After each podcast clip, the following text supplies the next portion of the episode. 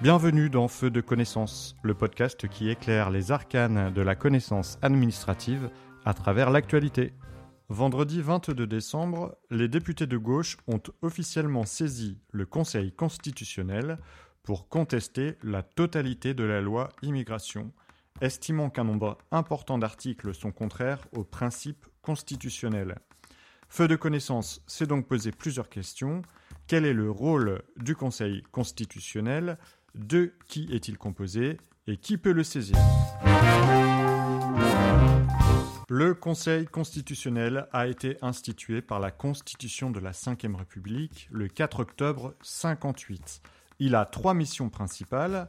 Tout d'abord, il est juge de la constitutionnalité des lois, des traités internationaux et des règlements de l'Assemblée nationale et du Sénat il exerce soit un contrôle a priori, c'est-à-dire avant la promulgation, soit un contrôle a posteriori, c'est-à-dire après la promulgation.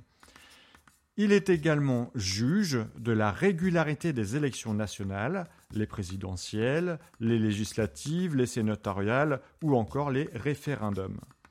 Et dans des circonstances particulières, comme le décès, la démission l'empêchement du président de la République, le Conseil constitutionnel peut également émettre des avis.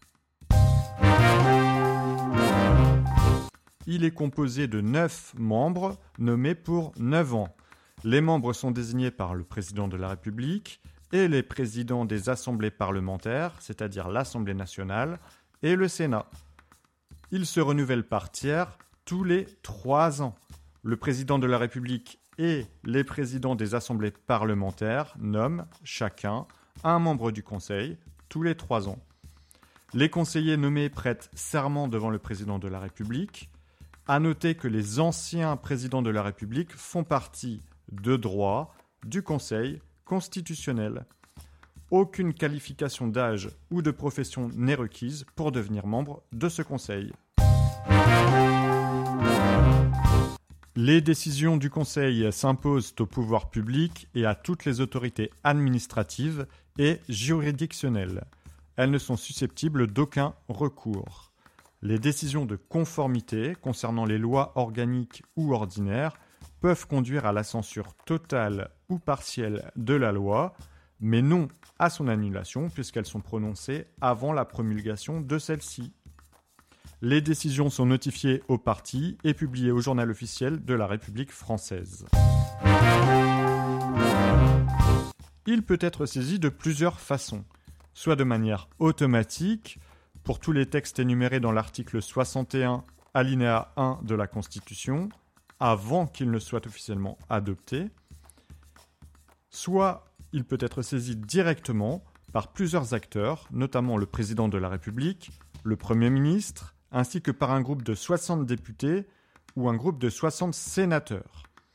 C'est le cas pour la loi immigration qui intervient avant la promulgation de la loi.